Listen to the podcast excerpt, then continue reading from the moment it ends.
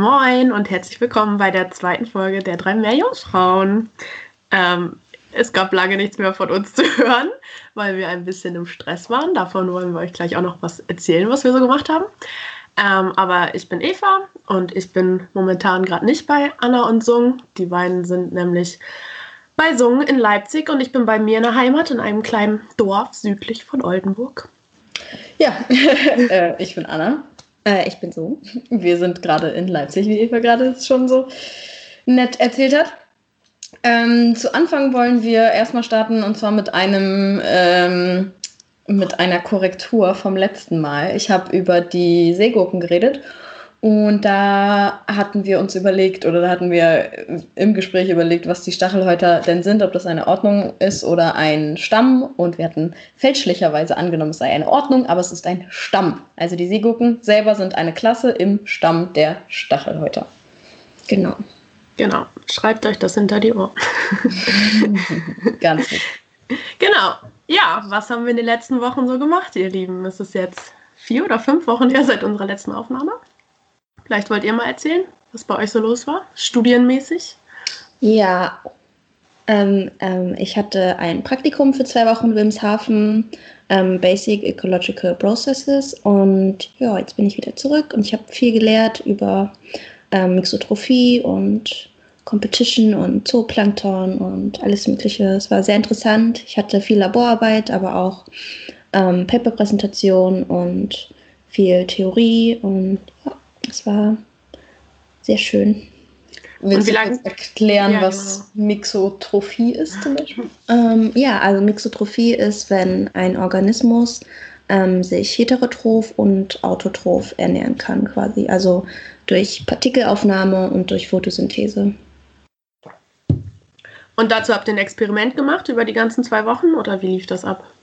Ja, genau. Also wir waren unterteilt. Es gab ähm, fünf Experimente dadurch auch fünf Gruppen und wir hatten ein Experiment mit einem Chemostaten, also mit einem Zwei-Stufen-Chemostat und wir haben halt geschaut, ähm, wie ähm, sich die Mixotrophen und die Heterotrophen im Wettkampf, im Wettbewerb ähm, verhalten. Also wer jetzt mehr isst, wer jetzt besser wachsen kann.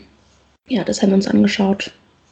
Und das Ergebnis sollte eigentlich sein, dass die Mixotrophen ähm, besser wachsen können, vor allen Dingen, wenn sie ähm, hungern müssen, weil sie ja durch Photosynthese wachsen können. Ähm, aber bei uns kam dann raus, dass der heterotrophe Organismus besser gewachsen ist, was wahrscheinlich daran liegt, dass es an der Spezies lag, weil die Spezies allgemein halt viel größer war als der mixotrophe Organismus. Ah, cool. ähm, wir sind so an sich sicher, wir haben keine Paper oder so dazu gefunden zu den Organismus, aber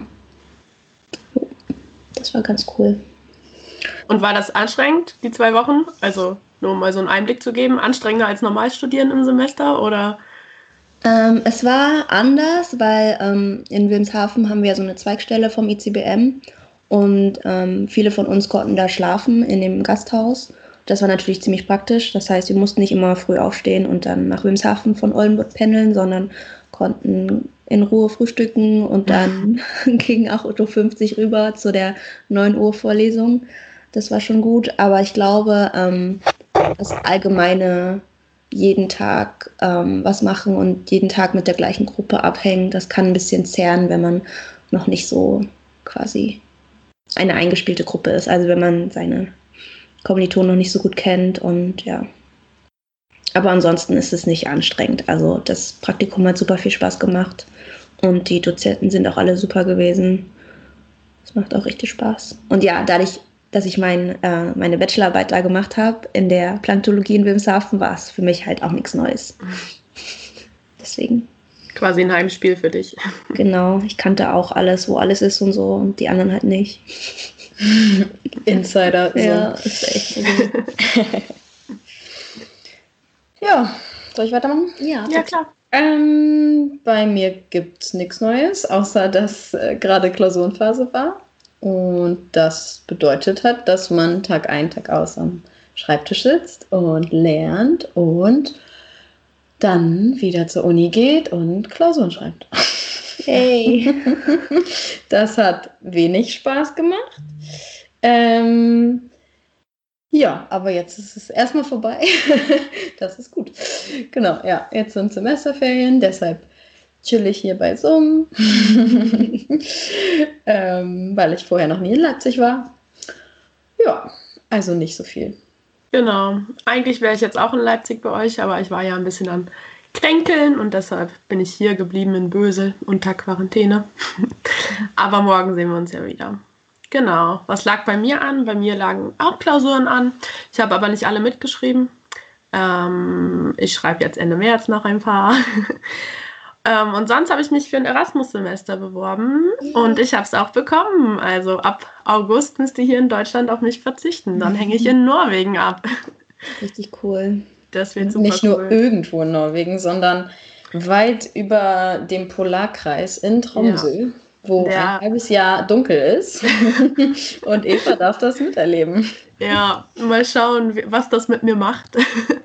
Aber ja, das wird cool. Ähm, von, von August bis Dezember bin ich in Tromsø und ähm, quasi im Studiengang Arctic Biology. Das ist die nördlichste Uni weltweit. Wusstet ihr das? Richtig ja. cool. Also es gibt noch eine Außenstelle wohl ähm, auf Spitzbergen, aber da kommen, glaube ich, hauptsächlich die Geologen hin. Ich weiß nicht. Das wäre natürlich noch cooler. Aber Tromsø ist auch schon ziemlich cool. Ich freue mich richtig auf jeden Fall. Ja, genau. Das ist so bei uns passiert. Ähm, vielleicht noch eine Sache. Ganz viele haben gefragt, wie regelmäßig wir unsere Folgen bringen würden. Und wir können euch sagen, wir haben keine Ahnung. Wir machen das einfach so, wie es uns passt, wie das mit der Vorbereitung passt. Wir sind nur mal Studenten, wir sind unzuverlässig. naja, nicht unbedingt, aber deshalb sagen wir halt von vornherein, wir wissen nicht, ob wir das jetzt irgendwie alle zwei Wochen, drei Wochen, vier Wochen, fünf Wochen schaffen. Ja, genau. Aber wir versuchen es einmal im Monat. Ja, das auf jeden Fall. Ne? Also jetzt Februar war halt ein bisschen schlecht, weil wir alle im Uni-Stress waren. Genau, und wir wollten halt auch erst gucken, wie unsere erste Folge so ankommt und wie überhaupt alles funktioniert. Und jetzt mussten wir auch erstmal rausfinden, wie wir das machen, wenn man an unterschiedlichen Orten ist und aufnimmt und so. Aber das kriegen wir, glaube ich, auch noch irgendwie alles drin, Dreh raus und dann ist das alles auch einfacher mit der Aufnahme und so. Dann müssen wir uns noch mit den Themen beschäftigen. Genau. Oder? Was sagt ihr? Ja, ja genau. So, Anna, du hast einen Kumpel, der im Moment in Australien. Wo ja. ist er? Ja. Und was hat der Gute gemacht? Ähm, der Gute, ähm, Ingo nennt er sich. Ähm, ähm, genau, der ist äh, jetzt gerade in einem Auslandssemester oder zu Anfang seines Auslandssemesters nach Australien gegangen. Der studiert das gleiche wie Sung in Oldenburg, Marine Umweltwissenschaften, aber ein Jahr über uns quasi. Und der war dort mit Pali unterwegs. Das ist eine weltweite Organisation, die sich mit dem Schutz der Meere beschäftigt. Sein Bruder ist, wohnt in Australien und hat Pali dort quasi so ein bisschen mit aufgebaut oder fängt es gerade an, das dort aufzubauen. Und die haben sich mit National Geographic und Corona, dem wir zusammengetan werden von Corona gesponsert, ähm, und haben äh, eine Dokumentation gemacht über Plastikmüll an den Stränden von Nordaustralien, beziehungsweise von Nord-Queensland, was ganz im Norden von Australien ist. Genau, also falls äh, ihr euch dafür interessiert, geht doch mal auf die National Geographic Australien-Seite. Dort findet man die ähm, Dokumentation. Ähm, genau, ja, ich habe die geschaut und ich war sehr berührt von dem Thema. Also ich habe mich schon auch einiges quasi im, im Studium mit dem Thema Plastikmüll beschäftigt. Ähm, sowohl Makroplastik als auch Mikroplastik, also diese ganz, ganz kleinen Teile, die eben auch im Ozean landen. Mm, und trotzdem hat mich das sehr berührt und sehr mitgenommen. Genau. Also ich kann das nur weiterempfehlen, sich das mal anzuschauen. Ja, wir können das auf jeden Fall mal verlinken. Genau. Ähm, ich kann das rausfinden. Und je nachdem, was dann so für Feedback kommt, können wir auch Ingo mal fragen, ob er uns erzählen möchte, wie das da so abgelaufen ist. Da, genau, genau. Da hat er bestimmt Lust zu uns, da eine kleine Nachricht aufzunehmen. Können wir ja mal schauen. Mhm. Ja, ich habe sie auch noch nicht geguckt, obwohl ich es wollte. So, hast du die schon geguckt? Nein. okay. Ich habe das ganz vergessen, dass wir darüber geredet haben. Solche Freunde habe ich, ne? Wirklich. Ja, aber jetzt, ähm, jetzt werde ich, so nicht jetzt, aber vielleicht heute Abend oder so. Mal schauen. okay, wollen wir starten? Ja, ja, gerne. Ähm, morgen ist ja äh, Weltfrauentag und ja. deswegen haben wir uns gedacht, dass wir mal etwas über eine interessante, erfolgreiche weibliche Forscherin erzählen. Ähm, und da wir über ähm, Meeresthemen reden, haben wir uns eine Meeresbiologin ausgesucht. Ähm, und zwar habe ich mich für Jane Lubchenko entschieden. Ist eine Amerikanerin, äh, Jahrgang 47, also sie ist schon ein bisschen älter. Ähm, sie hat ihren Bachelor in Biologie gemacht, ihren Master in Zoologie und ihren Doktor in mariner Ökologie. Sie ist also eine ähm, Meeresökologin mit dem Fokus auf die Meere, den Klimawandel und Wechselwirkungen zwischen Umwelt, Mensch, ähm, Biodiversität, und nachhaltiger Nutzung der Ozeane und des Planetens. Ähm, die ist ziemlich cool, was das angeht, weil sie ähm, viel auch ähm, in der Politik unterwegs ist, weil ähm, sie es sehr wichtig findet, diesen, ähm, diesen Kontakt zwischen Wissenschaft und Gesellschaft und generell, dass es für alle öffentlich ist, diese Informationen, die Wissenschaftler und Forscher herausfinden, dass die für alle zugänglich ist. Und ähm, dadurch war sie halt auch Mitglied in vielen Ehrengemeinschaften, äh, wie zum Beispiel der American Academy of Arts and Science oder National Academy of Science. Und ja, ähm, eines der vielen Accomplishments, die sie geschafft hat, war, ähm, sie war ähm, Vorsitzende ähm, der National Oceanic, Oceanic, Oceanic, Oceanic danke, ähm, and Atmospheric Administrations. Und ähm, da appelliert sie auch immer auf die Notwendigkeit der staatlichen Maßnahmen ähm, zur Eindämmung der globalen Erwärmung. Und ähm, während ihrer Karriere hat sie halt auch immer wieder erwähnt, äh, wie wichtig es ist, ähm, dass die Wissenschaftler Verantwortung haben gegenüber der Gesellschaft, ähm, effektiv äh, denen das Wissen beizubringen oder ähm, quasi vorzustellen ähm, in den Medien, in der Presse, überall, ähm, was sie halt herausfinden und halt auch einfach verständlich. Also nicht jetzt ähm, ähm, mit keine Ahnung, irgendwelchen Fachbegriffen, sondern auch einfach, damit das jeder versteht. Da hat sie drei Organisationen gegründet, unter anderem. Zum Beispiel die Aldo Leopold Leadership ähm, Organization, ähm, wo sie Wissenschaftler trainiert, ähm, damit sie deren Forschungsprojekte ähm, Bürgern, Medien und Politikere und so ähm, besser rüberbringt. Ähm, ja, sie ist sehr, sehr darauf bedacht, was es angeht, allen die Möglichkeit zu geben, ähm, quasi das Wissen zu erlangen, was andere in Jahren sich aneignen. Ähm, sie hat auch viele einflussreiche Studien ähm, geführt über die Meeresschutzgebiete, also Marine Protected Areas. Und ähm, unter anderem zeigte die Studie halt, dass es ähm, zu signifikanten Zunahmen des Artenreichtums und äh, zur großen Artenvielfalt innerhalb der Reservate führte. Ähm, ja, und sie war halt auch ähm, die Person, die diesen berühmten Satz sagte, dieses 2020 ähm, im Sinne von, dass ähm, bis zum Jahr 2020 20 Prozent der Weltmeere ähm, zu den Meeresschutzgebieten gehören soll. Ähm, ja, äh, sie findet halt, dass es sehr wichtig ist, ähm, die Meere zu schützen und ähm, die auch ähm, nachhaltig zu nutzen, damit sie uns noch lange erhalten bleiben. Ja, was kann man noch über sie erzählen? Ähm, sie ist, wie gesagt, in der Politik sehr ähm, engagiert gewesen und war auch die Handelssekretärin für Ozeane und Atmosphäre und Administratorin der National Oceanic and Atmospheric Administrations, der NOAA. Von 2009 bis 2013 war sie da tätig. Und sie war die erste Frau und die erste Marineökologin ähm, für diesen Posten. Was ich ganz schön ja, ja, cool ist. Also in 2009 die erste Frau, das ist auch genau was. Ja. Also, mhm. ähm, ja, also die haben ähm, diese Organisation, die ähm, sammeln halt ganz viele Daten ähm, mit, keine Ahnung, richtig vielen Wissenschaftlern und da sind Millionen Angestellte und die haben zum Beispiel 2010, ähm, als de, ähm, bei dem Deepwater Horizon, ähm, als da bei dieser Bohröl, Bohrinsel, Bohrinsel.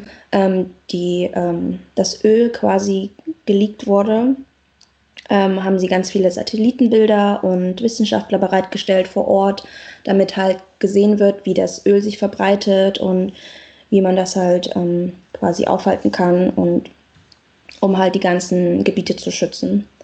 Ähm, unter anderem ähm, haben sie dann auch für das Erdbeben in ähm, Toho, Tokohu, was der Vorläufer des Erdbebens in Fukushima war, ähm, wieder Daten bereitgestellt, um halt zu sehen, wie ähm, das radioaktive Material und der marine Schutt sich verteilt und wie die Strömungen das Material transportieren, um die Küstenregionen ähm, davor zu schützen. Ja, also wir wissen ja, dass in Fukushima ähm, das Erdbeben zu Tsunami-Flutwellen ähm, führte und das ist einer der größten ähm, einer der größten äh, Erdbeben ähm, unseres Zeitalters war, beziehungsweise das ein Tsunami ausgelöst hat. Ja, ähm, was noch interessant ist, was ich herausgefunden habe, dass sie zu, ähm, dass sie äh, in den Jahren, in den 80er Jahren ähm, unter anderem acht Paper geschrieben hat, die zu den meistzitierten ähm, gehört, zu den Top 0,25 Prozent. Ähm, in diesen Papern ähm, redet sie über, beziehungsweise ähm, erzählt sie von den ähm, Ergebnissen, die sie über Faktoren, ähm, die lokale und globale Musterverteilungen und Vorkommen und Diversitäten der Arten an felsigen Meeresufern, quasi wie sie sich ähm, wie die aussehen, diese Muster, diese ähm, quasi Vorhersagen darüber macht, welche Art da vorkommt oder welche nicht und wie oft sie vorkommen. Mhm. Jo. Ja, cool. Ja, das ist ja auch voll wichtig für Meeresschutzgebiete, ne? dass man sich damit auseinandersetzt, was für Arten da sind und wo die vorkommen. Genau. Und in welcher Art und Weise. Ähm, sie hat gesagt, bis 2020, oder sie war daran mit beteiligt, dass bis 2020 20 Prozent der Weltmeere ähm, zu Meeresschutzgebieten gehören sollen. Weißt du, wie viel Prozent im Moment, oder wisst ihr das, wie viel Prozent im Moment Meeresschutzgebiete sind? Das sind auf jeden Fall keine 20. Ich glaube, ja. ich habe irgendwie 10 im Kopf, aber ich bin mir nicht ganz sicher, ob ja. das stimmt. Ja, können wir mal nachgucken, auf jeden Fall. Weil ich habe jetzt ja nur mitgekriegt, dass ähm, dieses Meeresschutzgebiet im, im Weddellmeer, dass mhm. da ja, ja, das nicht stattfinden wird quasi, mhm. weil zwei Länder Vetorecht eingelegt haben. Genau. Aber über Meeresschutzgebiete können wir auch nochmal gesondert reden. Das ist ganz spannend. Aber ich sehe das nämlich auch nicht kommen, dass dieses 2020. Nee. also, das wird naja, nichts. Wir haben 2019, als ob da irgendwie noch was. Ja, eben. Passiert. Also, selbst wenn die da dieses Jahr nochmal drüber abstimmen, so viel wird das nicht ausmachen. Auf jeden Fall nicht. Aber ich finde es auf jeden Fall richtig bemerkenswert, ähm, wie sehr sie sich dafür einsetzt. Also, ich meine, wahrscheinlich, als sie das ähm, ich weiß gar nicht genau, wann sie das gesagt hat, aber ich glaube, als sie das gesagt hat, hat sie noch diese Vision gesehen, dass es möglich ist. Weil ich meine, sie setzt sich auch richtig mhm. krass ein für Nachhaltigkeit und dass auch ähm, Fischereien und so sich an bestimmte äh, genau halten und sowas. Und ähm, ja. Ja, gerade weil du gesagt hast, sie hat auch ganz viel in der Wissenschaftskommunikation gemacht. Das ist ja auch wichtig, dass man mit den Leuten redet, weil so ähm, Fischereien zum Beispiel, vielleicht ist das auch gar nicht wirklich verständlich, wie viel so ein Meeresschutzgebiet ausmachen kann für ja. die Artenvielfalt, für die genau. Diversität, genau. weil die sehen dann vielleicht nur diese Regelung, okay, wir dürfen da jetzt nicht fischen oder wir dürfen da nur in bestimmten Maße fischen. Aber wenn man Wissenschaft vernünftig kommuniziert, was sie ja scheinbar auch viel gemacht hat, sie war ja da in mehreren Organisationen tätig, ähm, dann wird das Ganze vielleicht auch greifbarer. Ja, auf jeden ja, Fall ziemlich wichtig. Ich finde es cool, sie ist 47 geboren, sie hat quasi alles an Meeresforschung, ja gut, die ersten 50 Jahre vielleicht nicht so, aber sonst hat sie alles an Meeresforschung mitbekommen. Ja. Und das, ja, richtig cool. Das ist schon echt interessant. Also, Ja. sie ist schon eine coole Frau. Und Meeresschutzforschung. Ja, ich wollte euch noch fragen zum Weltfrauentag. Habt ihr das Gefühl, dass so in der Meeresforschung, dass es eher Männer dominiert oder Frauen dominiert ist? Einfach jetzt mal nur so von eurem Gefühl her. Von eurer, aus eurer Blase raus. Bestimmt männerdominierend. Hm, ich finde, beim Studium merkt man das nicht so sehr. Nee. genau. Also die, die, im Studiengang hat man immer eher Frauenüberschuss, was Ja. alles, was Biologie angeht. Mhm. Hm, Ich glaube, dass es eher noch ein bisschen alt eingesessen ist. Also Mhm. die Professoren sind schon eher männlich. Ja. Stimmt. Ja. Ähm, ich habe jetzt auch, ähm, während ich halt nach einer ähm, Frau gesucht habe, nach einer weiblichen Wissenschaftlerin, habe ich jetzt auch gesehen, dass ähm, was äh, so Gesundheit angeht, die Frauen eher ähm, im, nicht im Überschuss, aber über die Hälfte vertreten sind als die Männer, aber dass in den anderen, also so Physik und Chemie und alles, Mhm. eher die Männer und Ingenieurwesen eher die Männer überwiegen. Deswegen, ähm, weil halt auch, ich glaube, wir sehen das halt im Studium, dass viele Frauen und dabei sind, aber ich glaube, dass damals, also jetzt nicht zu unserer Zeit, aber vielleicht so in den 90ern, viele Frauen auch ähm, nicht genug unterstützt wurden und dass die dann halt während des Studiums dann gesagt haben, ja, okay, ich sehe da keine Zukunft und haben das Ja, Studium gut. vielleicht nicht beendet. Dass vor unserer Zeit vielleicht ja auch noch ein anderes Frauenbild Genau. herrschte als jetzt und Frauen auch anders unterstützt werden, das ist ja klar. Aber ich sehe das eigentlich auch so wie Anna, weil wir haben ja überlegt, so berühmte Meereswissenschaftler, da sind mir persönlich auch erstmal nur männliche eingefallen, aber dann habe ich überlegt, wie viele Leute an der Uni und zum Praktika oder so erinnern, das sind auch viele Frauen. Ja, Also, wenn man jetzt drüber nachdenkt, und da habe ich halt überlegt, vielleicht kommt das jetzt auch einfach nach und nach, dass das so das Feld von hinten aufgerollt wird. Ja. Ist halt die Frage, ob es nicht wichtig ist, irgendwie weibliche Vorbilder zu haben in bestimmten Wissenschaften. Genau. Tja, So. später sind wir diese Vorbilder. Yay. Ja, das ist ein gutes Ziel. Ja. Auf jeden Fall eine coole Frau. Sag nochmal ihren Namen. ähm, Jane Lubchenko. Jane Lubchenko. Okay, cool. Super. Danke, Sumi. Jo, Anna's Ähm, next. Dann mache ich weiter mit unserem zweiten Thema. Und zwar stelle ich wieder einen Organismus vor. Diesmal geht es um die portugiesische Galeere. Der ein oder andere, die ein oder andere haben vielleicht schon von ihr gehört. Es ist ja eine, naja, Qualle eben nicht. Darum geht es jetzt nämlich. Und zwar ist äh, die portugiesische Galeere, der wissenschaftliche Name ist Physalia physalis, gehört zum Stamm der Nesseltiere, diesmal habe ich es richtig gemacht, zur Ordnung der Staatsquallen und zur Gattung der Seeblasen. Und zwar sieht es aus wie eine Qualle, ist aber keine, denn es ist eine Kolonie voneinander abhängiger Polypen.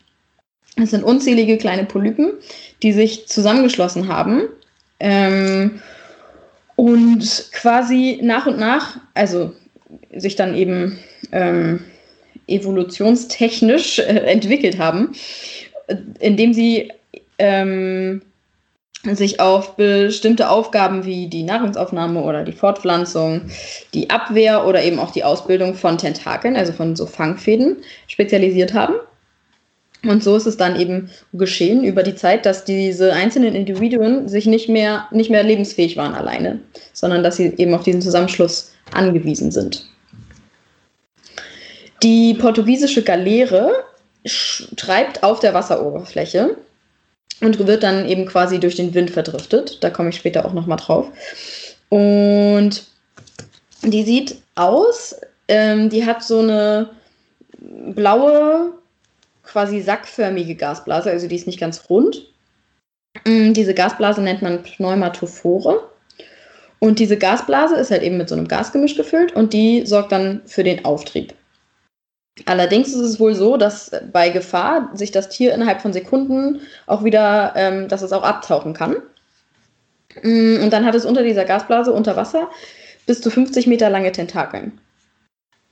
Und diese Tentakeln ähm, sind teilweise blau, weiß oder auch rot.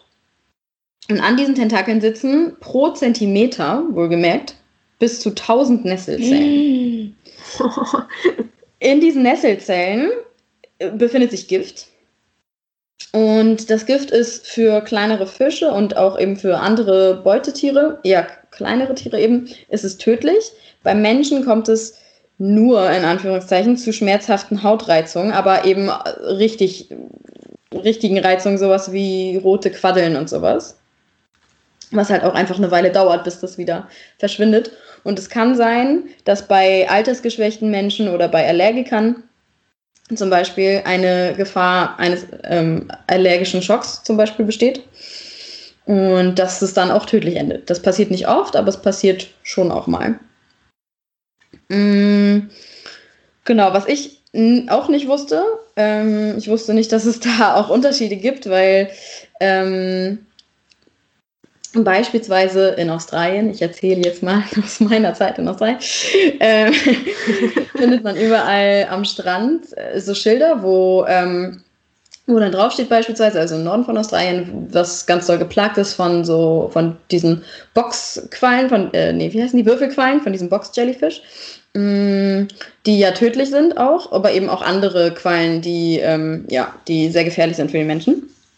Mm, so gibt es dann Schilder, wo dann draufsteht, dass hier eben Gefahr herrscht in diesem Strand, wie auch immer. Und falls man gestochen ist, äh, welche Nummer man anrufen kann, bla bla. Und dann ist da immer auch eine Flasche Essig an diesen Schildern, weil mhm. man äh, Quallenstiche mit Essig normalerweise säubert. Damit sich das Gift nicht verbreitet, beziehungsweise damit das desinfiziert oder so, dachte ich immer. Mm, ich habe herausgefunden über die portugiesische Galeere, das soll man eben nicht mit Essig säubern, sondern einfach mit Salzwasser. Und man sollte natürlich diese Tentakel ab, äh, ähm, ja, entfernen von oh. der Haut, indem man sie nicht anfasst. Man hat ja immer eine Pinzette dabei. da dachte ich auch, das naja, vielleicht nicht so. Aber naja. Ähm, ja, genau. Also das fand ich ganz interessant eigentlich, dass es da auch Unterschiede gibt, dass man nicht immer, ja, das, ja dass man das dann unterschiedlich behandelt. Mm. Genau, und das kann dann auch mehrere Tage noch wehtun und rot sein und so, je nachdem, wie schlimm der, ähm, die Berührung war. Und es ist eben auch so, dass wenn die Tiere auseinandergerissen werden, also wenn beispielsweise frei schwimmende Tentakel irgendwo am Strand ankommen, dass die bis mehrere Tage nach dem Abriss von der richtigen Kolonie, dass die auch immer noch stechen quasi, dass die mhm. immer noch wehtun. Also da muss man auch vorsichtig sein. Genau, so viel zu der Gefahr. ähm, wo kommt sie vor? Die ist eigentlich relativ weit verbreitet. Also die findet man im gesamten Pazifik eigentlich, größten, also fast. Ähm, man findet sie selbst im Mittelmeer teilweise. Mhm. Vor Portugal, vor der Südküste von Spanien. In der Karibik findet man sie. Ähm, selbst Mallorca und Malta wurde sie gesichtet teilweise in den letzten Jahren. Mm, äh, Im Atlantik, wie gesagt, so Karibik, Florida teilweise, mm, aber eben auch vor der Ostküste von Australien. Mm, genau, und es gab jetzt immer mehr Sichtungen. Das kann natürlich auch damit zusammenhängen, dass da immer mehr drauf geachtet wird. Mm, aber es hängt auch oftmals mit unterschiedlichen Windverhältnissen zusammen. Also ähm, wenn sich beispielsweise, wenn verstärkt Winde herrschen, was ja teilweise passieren kann, wenn beispielsweise die Temperatur steigt im Klimawandel, dann ähm, herrschen beispielsweise vor der Ostküste stärkere küstennahe Winde, vor der Ostküste von Australien. Mm, und dort beispielsweise ähm, wurde das in den letzten zehn Jahren, wurde die portugiesische Galeere viel, viel häufiger gesichtet. Mm, und es kam zu viel, viel mehr Vorfällen auch weil eben diese Winde stärker sind und dann werden die halt eher angespült an der Küste. Ja, es, diese, dieses Tier hat ähm, auch ein paar Feinde quasi, also ein paar Fressfeinde. Ähm, also es wird gefressen von einigen Schnecken und unterschiedlichen Fischen, aber ja, so viele natürliche Feinde hat das Ding eben nicht tatsächlich. Also ich glaube, es kann sich ganz gut ausbreiten. Mm, es gibt einen Quallenfisch, Nomeus gronovi, der tatsächlich sogar zwischen den Tentakeln der Galeere lebt. Hm, ja, der ist immun gegen das Gift. Ach krass, hat er einen Vorteil dadurch, dass er da lebt? Oder ähm, da gibt es unterschiedliche Theorien zu. Also einige ähm, ähm, hypothetisieren, dass er eventuell sogar in einer Art Symbiose lebt mit dem, mit ja. dieser Staatsqualle. Ähm, ja, weil durch den Fisch, dass er da drin lebt, andere Fische angelockt werden, die dann von der Qualle gefressen werden. Hm. Keine Qualle, von der Staatsqualle okay. gefressen werden. Und was ist sein Vorteil? Schutz vielleicht, weil die Galeere ihn die anderen Feinde ja vielleicht abwehrt durch die Tentakel. Ja, stimmt. Ja, du meintest gerade, ähm, dass, dass die quasi wieder abtaucht, wenn ähm, Gefahr droht. Ist so Gefahr, sind das äußere Einflüsse oder sind das andere Organismen? Weil du gerade meintest, dass die gar nicht so viele natürliche Feinde hat. Das weißt weiß ich das? ehrlich gesagt nicht. Ah, okay. Aber ich, würd, ich hätte jetzt vermutet, dass es eher so Prädatoren sind. Also dass ja. schon eher auch andere Organismen sind. Ja, cool. Sie denn, kann sie sich, weißt du, wie gut sie sich fortpflanzen kann? Also wird sie wirklich nur vom Winden angetrieben? Ähm, also ja, also es schwimmt selber nicht. Die kann selber nicht schwimmen. Nee, nee, ich meine, ob die vielleicht sich so gut fortpflanzt, dass die dann halt öfter dort vorkommt an der Küste. Hm. Und ob die vielleicht dann zu einer Plage oder so wird? Nee, das nicht. Okay. Es hängt größtenteils mit der Verdriftung zusammen, okay. wie die verdriftet werden.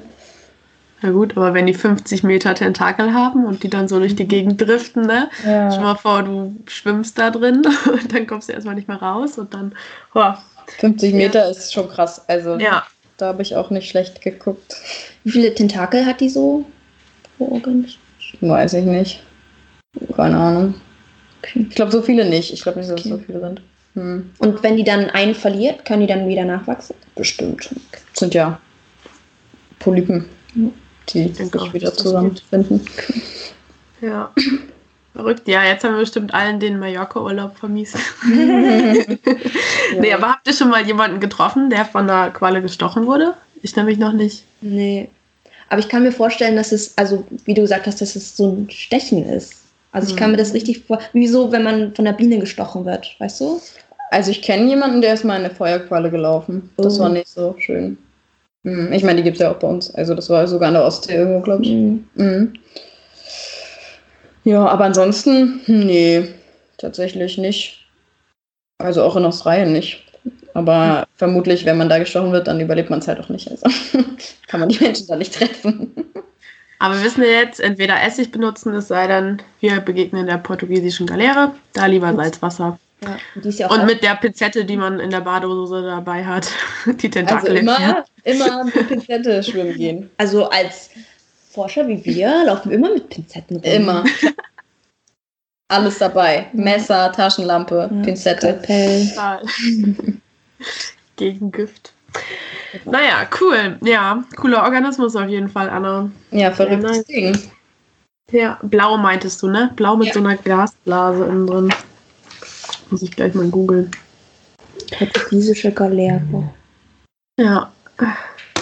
Ach so, ich fand auch witzig, wie du meintest, einzelne Individuen, die alleine nicht mehr lebensfähig sind. Da habe ich auch so an Studenten in der Klausurenphase gedacht, die voneinander abhängig sind, weil manche nicht zur Vorlesung gegangen sind. Ja, habe schon ein bisschen an uns teilweise gedacht. Also vor allen Dingen an mich. ja. Na gut. Ähm, ja, dann fange ich jetzt mal mit einem Studienstruggle an. Oder? Gibt es noch was zur portugiesischen Galeere? Nein. Okay. Beginn mit deinem Studienstruggle. ja, es ist ein Studienstruggle, der, glaube ich, jeder Student betrifft oder wo jeder mal drüber nachdenkt. Und zwar möchte ich mit euch heute über die Regelstudienzeit ähm, sprechen. Und dazu habe ich erstmal nachgeguckt, was das überhaupt offiziell ist. Und zwar ist das einfach nur die Semesteranzahl, die für das Absolvieren eines Vollzeitstudiengangs benötigt wird. Und das wird eigentlich nur so festgelegt als Rechtsanspruch für die Studenten, damit die, wenn die sich einschreiben, auch wissen, okay, ich kann jetzt safe drei Jahre lang diesen Studiengang studieren, ohne dass die Uni den streicht, ohne dass die Uni diese Module nicht mehr zur Verfügung stellt und so weiter und so weiter. Also es ist eigentlich für uns Studenten gedacht, dass wir sicher gehen können, okay, wir können diesen Studiengang abschließen. Andererseits muss es dann natürlich auch möglich sein, alles in diesen Jahren abzuschließen. Ähm, ja, und die wird eben durch die Prüfungsordnung und die Studienordnung eines Studiengangs vorgelegt. Aber meistens wird das Ganze durch die Hochschulgesetzgebung geregelt. Und für Bachelorstudiengänge ist das ja meistens sechs Semester. Bei Fachhochschulen kann es aber auch mal sieben oder acht Semester sein. Und im Master sind das meistens zwei Jahre. Also zwei Semester sind ja ein Jahr, genau. Ähm, ja, kommt euch das so vor, als wenn Regelstudienzeit immer noch das Gleiche bedeutet, dass es quasi für euch einfach nur so eine Regelung ist? Habt ihr das hier so empfunden? Nein. Nee, ne? genau. Also, deshalb habe ich mir mal überlegt, wie die Regelstudienzeit denn in echt jetzt überhaupt Anwendung findet. Und zwar ist es so, dass man sich, wenn man Schüler ist und erstmal guckt, was möchte ich studieren, ganz gut daran orientieren kann, wie lange sowas etwas braucht. Weil wenn man zum Beispiel eine Ausbildung macht, dann weiß man ja, okay, es sind drei Jahre, bis ich damit fertig bin. Oder ich verkürze die Ausbildung und mache zwei Jahre. Man kann das relativ gut planen. Und das kann man als Student nicht immer, wenn man nicht weiß, wie alles läuft. Aber mit der Regelstudienzeit weißt du, okay, in den drei Jahren sollte es möglich sein. Ähm, außerdem wird die Regelstudienzeit noch für BAföG benötigt, denn du kriegst nur die Regelstudienzeit lang BAföG. Das betrifft nicht alle, ähm, aber viele. Und ähm, du bekommst aber auch nur die Regelstudienzeit BAföG, wenn du so und so viele Leistungspunkte in den ersten vier Semestern erledigt hast. Ähm, wozu diese Regelstudienzeit aber auch Anwendung findet, ist einfach in der Gesellschaft an sich ähm, wie das Studium gesehen wird. Wenn, ihr kennt das vielleicht, wenn euch jemand gefragt hat, in welchem Semester seid ihr, und ihr habt gesagt, ja, ich bin im vierten Semester, dann sind alle automatisch davon ausgegangen, oh, dann brauchst du ja nur noch ein Jahr. So. Ähm, was ganz schön Druck aufbauen kann. Deshalb, wir haben ja jetzt alle quasi unser ähm, Bachelorstudium in Regelstudienzeit erledigt. Ähm, ja, deshalb, aber jetzt können wir uns vielleicht mal fragen, ob man sich so hetzen in dem Sinne muss. Dazu wollte ich euch erstmal fragen, was denkt ihr, wie viele Studierende schaffen es in Regelstudienzeit, ihr Studium abzulegen? Oder machen ihr ähm, Studium in Regelstudienzeit? Das ist ja jetzt kein Ziel oder so. Unter die Hälfte. Nee, ich glaube, dass es mehr sind. Es sind tatsächlich ein Drittel ungefähr. Echt? 32 Prozent, ja. Oder 35 Prozent. Ähm, Im Bachelor sogar, also an der Uni so ein bisschen weniger. An der Fachhochschule sind es tatsächlich 70 Prozent. Ja. In der Fachhochschule schaffen das zwei Drittel. Das ist eigentlich eher die Norm bei anderen Studiengängen außer unseren.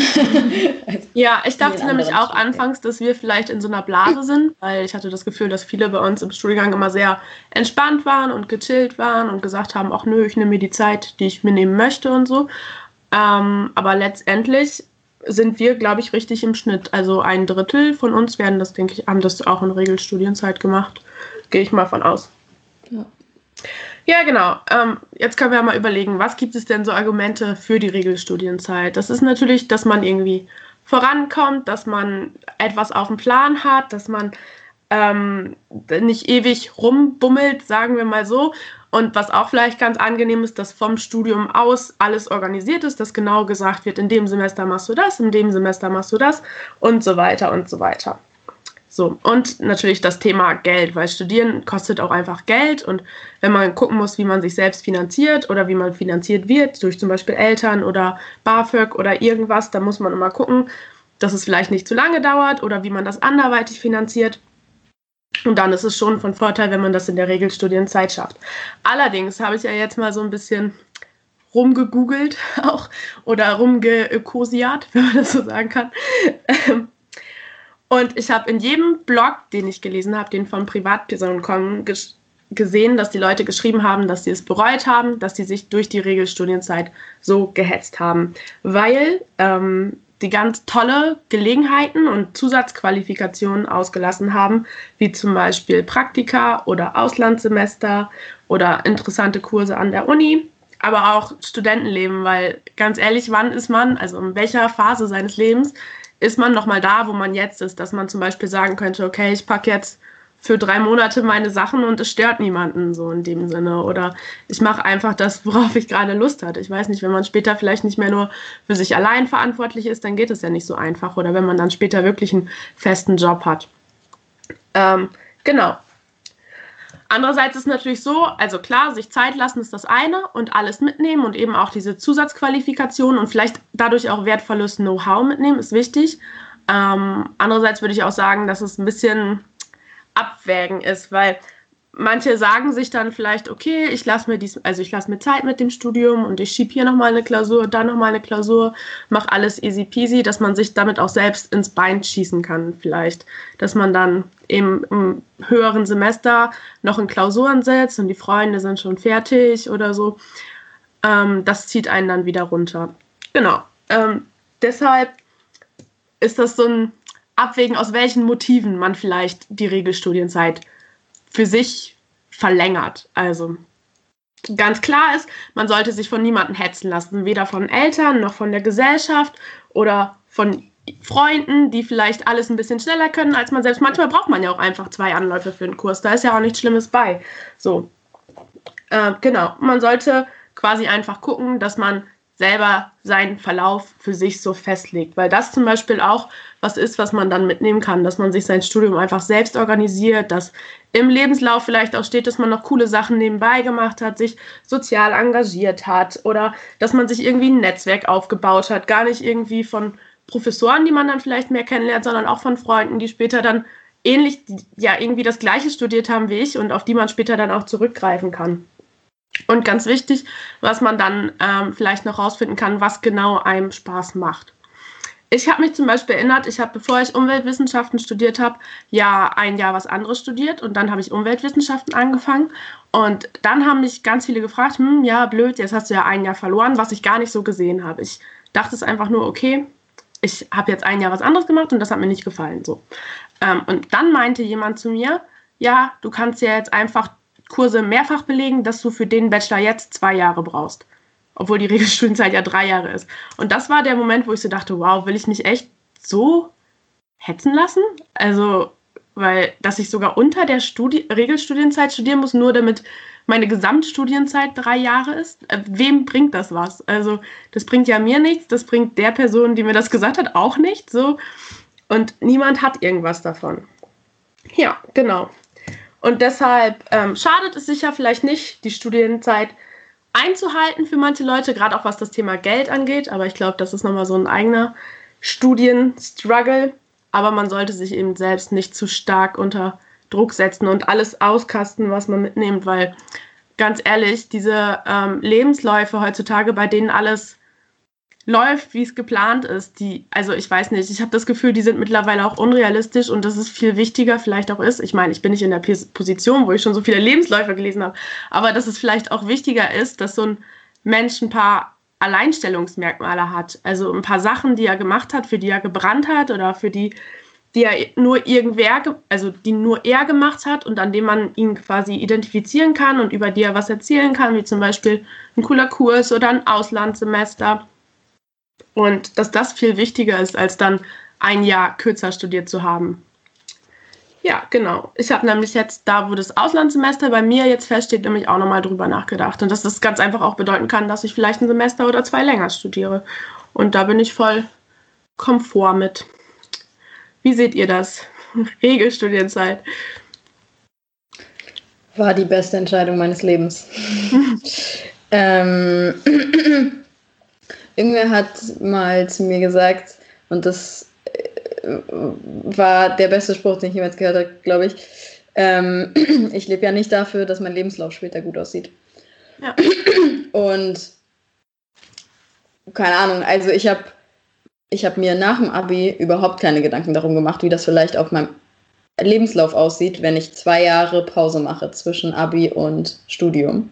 Mhm. Und im Endeffekt glaube ich, dass es mir eben genau das gibt, nämlich so ein Alleinstellungsmerkmal zwischen all den Menschen, die direkt nach dem Abitur ins Studium gegangen sind, mit dem, was ich gemacht habe. Ähm, das hat mir, also es hat mich kein Deut interessiert, überhaupt nicht. ich habe mir da gar keine Gedanken drum gemacht. Ähm, und ehrlich gesagt habe ich mir, glaube ich, bis zur Bewerbung für den Master da auch keine Gedanken drum gemacht. Und ich muss sagen, das waren die besten Jahre meines Lebens. Also ähm, ich glaube, wenn man zu sehr für seinen Lebenslauf lebt, dann bleibt das Leben auf der Strecke. Also nur dieses eine Praktikum noch machen, weil das sieht bestimmt gut aus. Mm, das bringt halt weder mir was noch denjenigen, bei dem ich das Praktikum mache. Also ja, wenn ich, mich das interessiert und ich habe das Gefühl, ich lerne da was für, ich lerne da was für meinen späteren Lebensweg oder wenn man besonders zielstrebig ist und genau weiß, wo man hin will und man braucht die und diese Sachen dafür, dann kann ich das total gut nachvollziehen und stehe da auch vollkommen hinter, auf jeden Fall. Aber ähm, nur weil man mal von seinem Weg abkommt, ist es überhaupt nichts Schlechtes. Oder nur weil eben irgendwas passiert, was einem dazu bringt, ähm, mal ein halbes Jahr was anderes zu machen oder eben ein anderes Studium anzufangen, was einem dann nicht gefällt. Ähm, ja, das, das, da wird man nur später drauf zurückgucken und denken, wow, ich bereue, dass ich das, weiß ich nicht, das Studium zu Ende gemacht habe, was mir überhaupt nicht gefallen hat. Nur weil die Gesellschaft von mir verlangt, ein abgeschlossenes Studium zu haben. Ähm, ja, also für mich persönlich war es das Richtige, in der Regelstudienzeit das zu machen, aber das hat weder mit dem Wort zu tun noch mit irgendwas anderem. Ähm, mhm. es war zum Ende hin super, super stressig und manchmal, manchmal wünsche ich mir, ich hätte es nicht gemacht mm, und mir einfach noch ein Semester länger Zeit gelassen, aber auf der anderen Seite bin ich so glücklich in dem Master, den wir jetzt machen, dass es mir das wert ist. Also ja, der, die Bachelorarbeit am Ende und zum Ende hinten raus war so stressig, dass mir das nicht sonderlich gut getan hat, aber irgendwie hat es das wettgemacht, dass ich jetzt hier sitze, weil ich genau weiß, ich bin nicht die Person, die dann ein halbes Jahr rumsitzt. Klar, ich wäre bestimmt nochmal wieder auf Reisen gegangen und das wäre bestimmt auch nochmal toll gewesen, aber ähm, im Nachhinein ist es gut so, wie es gelaufen ist. Und ich habe ja sogar auch ein Auslandssemester gemacht und konnte mir alles anrechnen lassen. Dadurch war es dann auch möglich, das in, in Regelstudienzeit zu machen. Ähm, aber ich habe das nie gemacht, weil, also weder weil meine Eltern mir gesagt haben, ich muss das unbedingt in der Regelstudienzeit fertig machen, noch weil das für mich ein großer Ansporn war. Das einzige, der einzige Ansporn, den ich hatte zum Ende hin, das auch dann fertig zu machen, war, weil die Master immer nur im Wintersemester anfangen. Und das bedeutet hätte, ein Jahr zu warten auf den Master, den ich machen will. Und im Endeffekt, in dem, was wir machen, ist ein Master von Bedeutung. Also da muss man einen Master machen. Wenn ich vielleicht nur einen Bachelor mache, dann hätte es mich nicht interessiert. Ob das jetzt sechs Semester sind oder sieben oder acht. Aber so war es einfach für mich wichtig, jetzt auch in den Master weiter zu starten, weil das eben das ist, was ich machen will, auch thematisch. Ja, weil im Bachelor dann irgendwann die Kurse erschöpft waren, die man machen kann in Richtung Meeresbiologie und dann musste halt irgendwie der Master folgen. Das war so meine Motivation dahinter. Ja. Ja, ja meine Motivation war ja leider was anderes, weil ich habe ja vorher ähm, Biologie fast sechs Semester studiert und ähm, ab zwölf Semester ist man ja dann Langzeitstudent und ich hätte dann quasi ab dem 13. Semester, also wenn ich jetzt sieben Semester gemacht hätte, nicht in Regelstudienzeit, hätte ich ja dann ah, eine etwas größere Summe mehr zahlen müssen für die ähm, Semesterbeitrag. Ähm, aber ich glaube, für mich war das auch, also es war bei dir auch sehr stressig, jetzt zum Schluss alles fertig zu kriegen. Und theoretisch habe ich ja auch, also fast in sieben Semestern, meine letzte Prüfung abgegeben, weil ich ja vor ein paar Wochen erst die letzte abgegeben habe. Deswegen kann ich da nicht so wirklich sagen. Also ich bin schon im Master, aber man kann ja sein Bachelorzeugnis bis zum 31.03. in Oldenburg nachreichen. Deswegen kann ich nicht, hm, also bei mir ist es so ein Zwischending. Grauzone. Ja. Also wenn man an der gleichen Uni, wie man seinen Bachelor gemacht hat, den Master macht, ich glaube, ist es normal was anderes.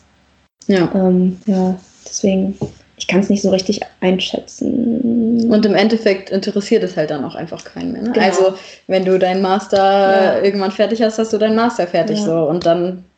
Mhm. Glaube ich auch. Wie gesagt, bei uns interessiert es halt am Ende auch keinen mehr. So, nee. selbst wenn wir länger gemacht hätten, also solange du einen Masterabschluss hast und der ja. ist ordentlich oder du hast da irgendwie schon Kon Kontakte geknüpft während deines Masters, für, wo du dann mhm. später deine Doktorarbeit schreibst oder was auch immer, dann ist das alles irgendwie ein bisschen egal. Ich glaube, wir machen uns als gute deutsche Gesellschaft ähm, viel zu viel Druck. Viel, viel, viel ja, zu viel Druck. Und ähm, Leute reden von Sachen, von denen sie keine Ahnung haben. Also ich, ich will nicht irgendwie irgendwem auf die Füße treten, aber die Person, die das zum Beispiel zu dir gesagt hat, Eva, kann ich mir vorstellen, dass, also die steckt ja nicht drin, so die steckt ja in deinem Leben nicht drin und ähm, steckt in niemand anderem Leben drin. Vielleicht war das für ihn oder sie, ähm, er oder sie hätte es so gemacht sozusagen an deiner Stelle, aber das ist ja egal. Ja. Es ist dein Leben, du entscheidest. Ähm, und wenn du was anfängst und das halt nicht zu Ende machst, weil es dir nicht gefällt, dann ist es ähm, Hut ab an dich, dass du entschieden hast, was anderes zu machen, was dich viel, viel mehr erfüllt. Es gibt viel zu viele Leute da draußen, die das zu Ende gemacht hätten, hätten einfach weil sie es dann in der Tasche haben, sozusagen. Ja, ja. ich denke auch. Also, und ich glaube auch ganz, also erstmal ist es so, dass Leute, die vielleicht mit Eltern, die nicht Akademiker sind oder Familien, die nicht Akademiker sind, erstmal gar nicht so das verstehen, wie das in der Uni abläuft. Dass es auch cool ist, sich einfach auf irgendwas zu fokussieren, da vielleicht einen Heavy-Job anzufangen oder da nochmal ein Praktikum zu machen und mehr in die Tiefe zu gehen. Und ich glaube auch, dass innerhalb von Studiengängen da ein ganz, ganz großer Unterschied ist. Wenn ich daran denke, wie viele coole Exkursionen wir noch hätten machen können, hätten wir noch länger studiert. Also hätten wir noch ein Semester rangehangen oder so oder was wir noch für Möglichkeiten gehabt hätten. Und das hätte man in anderen Studiengängen ganz sicher nicht gehabt. Und da kann ich dann zum Beispiel auch verstehen, dass die sagen, nee, ich will mich jetzt schnell lieber durch die Vorlesungen kloppen, um dann nachher den Beruf zu haben, den ich haben will oder so. Ich weiß nicht ganz genau, wie das in anderen Studiengängen ist. Aber ich glaube, da ist es so, dass, ähm, ja, dass wir vielleicht noch ein bisschen innerhalb des, des Studiums noch mehr Erfahrungen sammeln können als in anderen Studiengängen. Dass die, da die Erfahrungen erst nach dem Studium kommen. Wisst ihr, was ja. ich meine? Ja. Durch ja. Praktika zum Beispiel oder durch Arbeiten, dann quasi Learning by Doing. Dass es davor halt wirklich viel Theorie ist. Und bei uns war ja Gott sei Dank immer sehr viel Praxis. Ja. Auf jeden Fall. Eine Freundin von mir ähm, hat an der FH studiert und deswegen hatte ich das auch vorhin gesagt, weil ich mir ziemlich sicher bin, dass an FH ist das, wie du ja auch schon gesagt hast, das sieht halt ganz anders aus, weil bei ihr war es nun mal so, ähm, der Bachelor war, das war wie Schule. Also das war so durchgetaktet. Die haben jedes Semester einen Stundenplan gekriegt, was sie wann machen und dann haben sie das dann zu machen. Und es gibt keine Kurse, die du dazu wählen kannst oder die du nicht wählen kannst, sondern alle machen alles zusammen, alle machen das Gleiche. Und dann wirst du da halt in sechs Semestern durchgeschleust, ne? Ja. Ähm, ja, also ist halt auch eine Art und Weise zu lehren, aber es ist halt eben nicht universitätsmäßig. Also an der Uni sieht das halt dann nochmal ganz anders aus, weil da ist es ja, viel, viel selbstbestimmter. Und da passiert es dann, mhm. glaube ich, schon auch eben mal eher, dass man auch einfach mal andere Kurse macht. Mhm. Genau, sich mit Projekten beschäftigt, die einen irgendwie gefallen und da auch genau. wirklich sich lange mit beschäftigt. Ich habe nämlich auch diesen Punkt Abschlussarbeiten tatsächlich gelesen und das scheint wohl weit verbreitet zu sein, dass ganz viele letztendlich bei ihren Abschlussarbeiten so ein bisschen, ja, schludrig werden ist vielleicht falsch, aber nicht so sehr in die Tiefe gegangen sind, wie sie es hätten machen können, äh, einfach um rechtzeitig fertig zu werden. Und ich habe mich da so ein bisschen verstanden gefühlt, weil ähm, ich hätte mir vielleicht noch ein, zwei Monate mehr für meine Abschlussarbeit gewünscht, aber bei uns war es ja so, wir mussten das Zeugnis relativ ähm, zeitnah im Herbst nachreichen für den Master. Und deshalb musste die fertig werden und es war dann ja auch okay. Also ich habe dann ja auch viel gemacht. Aber es wäre einfach auch cool gewesen, sich nochmal mit ein, zwei Sachen genauer zu beschäftigen oder ein, zwei Auswertungen mehr zu machen oder so. Also ich glaube, das ist so ein, ich, ja. Also ja, ich hätte gerne mehr Zeit gehabt für die Bachelorarbeit. Und ich bin mir auch sicher, hätte ich nicht den Masterplatz gehabt, so wie du das jetzt erzählt hast, dann dann wäre das auch so gewesen. Dann hätte ich vielleicht auch ein Semester länger gemacht oder dann hätte ich erstmal im Master weniger Kurse belegt und dafür dann noch ein bisschen intensiver an der Bachelorarbeit gearbeitet oder so. Das ist eigentlich schade, ne? Weil sowas ist viel wichtiger, sich mit einem Projekt zu beschäftigen und zu intensivieren, einfach auch um so ein bisschen sein Gebiet zu finden in dem, was man macht. Aber stattdessen muss man sich letztendlich dann doch hetzen lassen, auch einfach wegen diesen blöden Bestimmungen nach dem Motto, dann und dann musst du das hier vorzeigen, so, ne? Mhm. Ja, genau. Also, wir möchten hier niemanden runtermachen, der in Regelstudien oder dem es wichtig ist, in Regelstudienzeit zu Nein. studieren. Wie gesagt, wir haben das ja auch quasi gemacht. Ähm, Es ist nur einfach so, dass man da vielleicht den Druck rausnehmen muss. Gerade bei Leuten, die so dieses Unileben nicht kennen und denken, okay, Regelstudienzeit, drei Jahre habe ich jetzt Zeit für diesen Studiengang, so ist das nicht. Nehmt euch Zeit, worauf ihr Lust habt. Und wenn ihr ein cooles Angebot von der Uni habt, irgendwo dran mitzuwirken, dann macht das auf jeden Fall. Also wenn ihr mögt. Genau. Das war so das, was ich zur Regelstudienzeit sagen wollte. Es war ein allgemeiner Struggle. Ach, übrigens, im Master ist ähm, die Quote noch niedriger. Also das sind ungefähr ein Viertel der Personen, die in Regelstudienzeit schaffen. Mhm. Aber ich glaube, die meisten wollen auch gar nicht in vier Semestern ihren Master beenden, weil ich finde, vier Semester ist schon kurz. Das ist super kurz. Die meisten wollen dann noch andere Module und so belegen, deshalb sagen die dann ja, scheiß drauf. Vor allem glaube ich auch eben, dass es bei der Masterarbeit nachher hinten raus Ja, dann äh, einfach nochmal echt einige Zeit kosten kann. Also Ja, auf jeden auch. Fall. Und Ja. also finde ich auch vollkommen in Ordnung. Ich möchte, ich, also bei, bei der Masterarbeit, das ist mein einziges Ziel für den Master. Bei der, bei dem, bei der Masterarbeit nehme ich mir so viel Zeit, wie ich brauche. Auf ist mir jeden scheißegal, Fall. weil da habe ich auf jeden Fall aus der Bachelorarbeit gelernt. Da ist es mir dann auch echt sowas von egal. Aber da ist dann eben nicht dieses, du fängst nur zum Wintersemester mit dem Master Ja. an. Also man hat dann Mhm. hinten raus nicht mehr so den Druck, es sei Ja. denn, man hat irgendwie schon eine Doktorandenstelle in Mhm. Aussicht, aber davon gehen wir jetzt vielleicht nicht mal aus. man weiß es nicht. Aber ähm, ja, weil dann ist natürlich nach hinten raus der Druck nicht so oder diese keine Deadline sozusagen, bis wann man das unbedingt Ja. haben muss, außer wenn man halt die Masterarbeit angemeldet hat. Aber Ja. ich glaube, die Motive Fall. sind auch andere bei der bei dem Master als bei dem Bachelor, wie du halt schon gesagt hast. Man hatte diese Deadline nicht, dass man im Wintersemester mit dem Master beginnen muss. Und ähm, ja, nach dem Master kommt ja entweder Beruf Ja. oder die Doktorarbeit. Und da ist es, glaube ich, nochmal was anderes. hm, ich meine, nach dem Master wird halt Shit is getting serious. Also dann äh, fängt das richtige Leben an. Nein. Ich glaube, da versucht man das nochmal ein bisschen herauszuzögern. Vielleicht, ja, wer weiß. Oder man hat richtig Lust an, zu anf anzufangen zu arbeiten. Da kenne ich halt auch einige, ne? Also ich glaube ähm, auch einfach, dass bei vielen ähm, Regelstudienzeit nicht unbedingt eine Motivation ist, sondern einfach so, wenn man selber eigentlich vielleicht nicht unbedingt studieren möchte oder das einfach macht des Abschlusses wegen, dann können, glaube ich, drei Jahre, vor allem also bei einem Bachelor, drei Jahre auch ziemlich lang sein. und dann macht man das halt, weil man es quasi machen muss, in Anführungszeichen.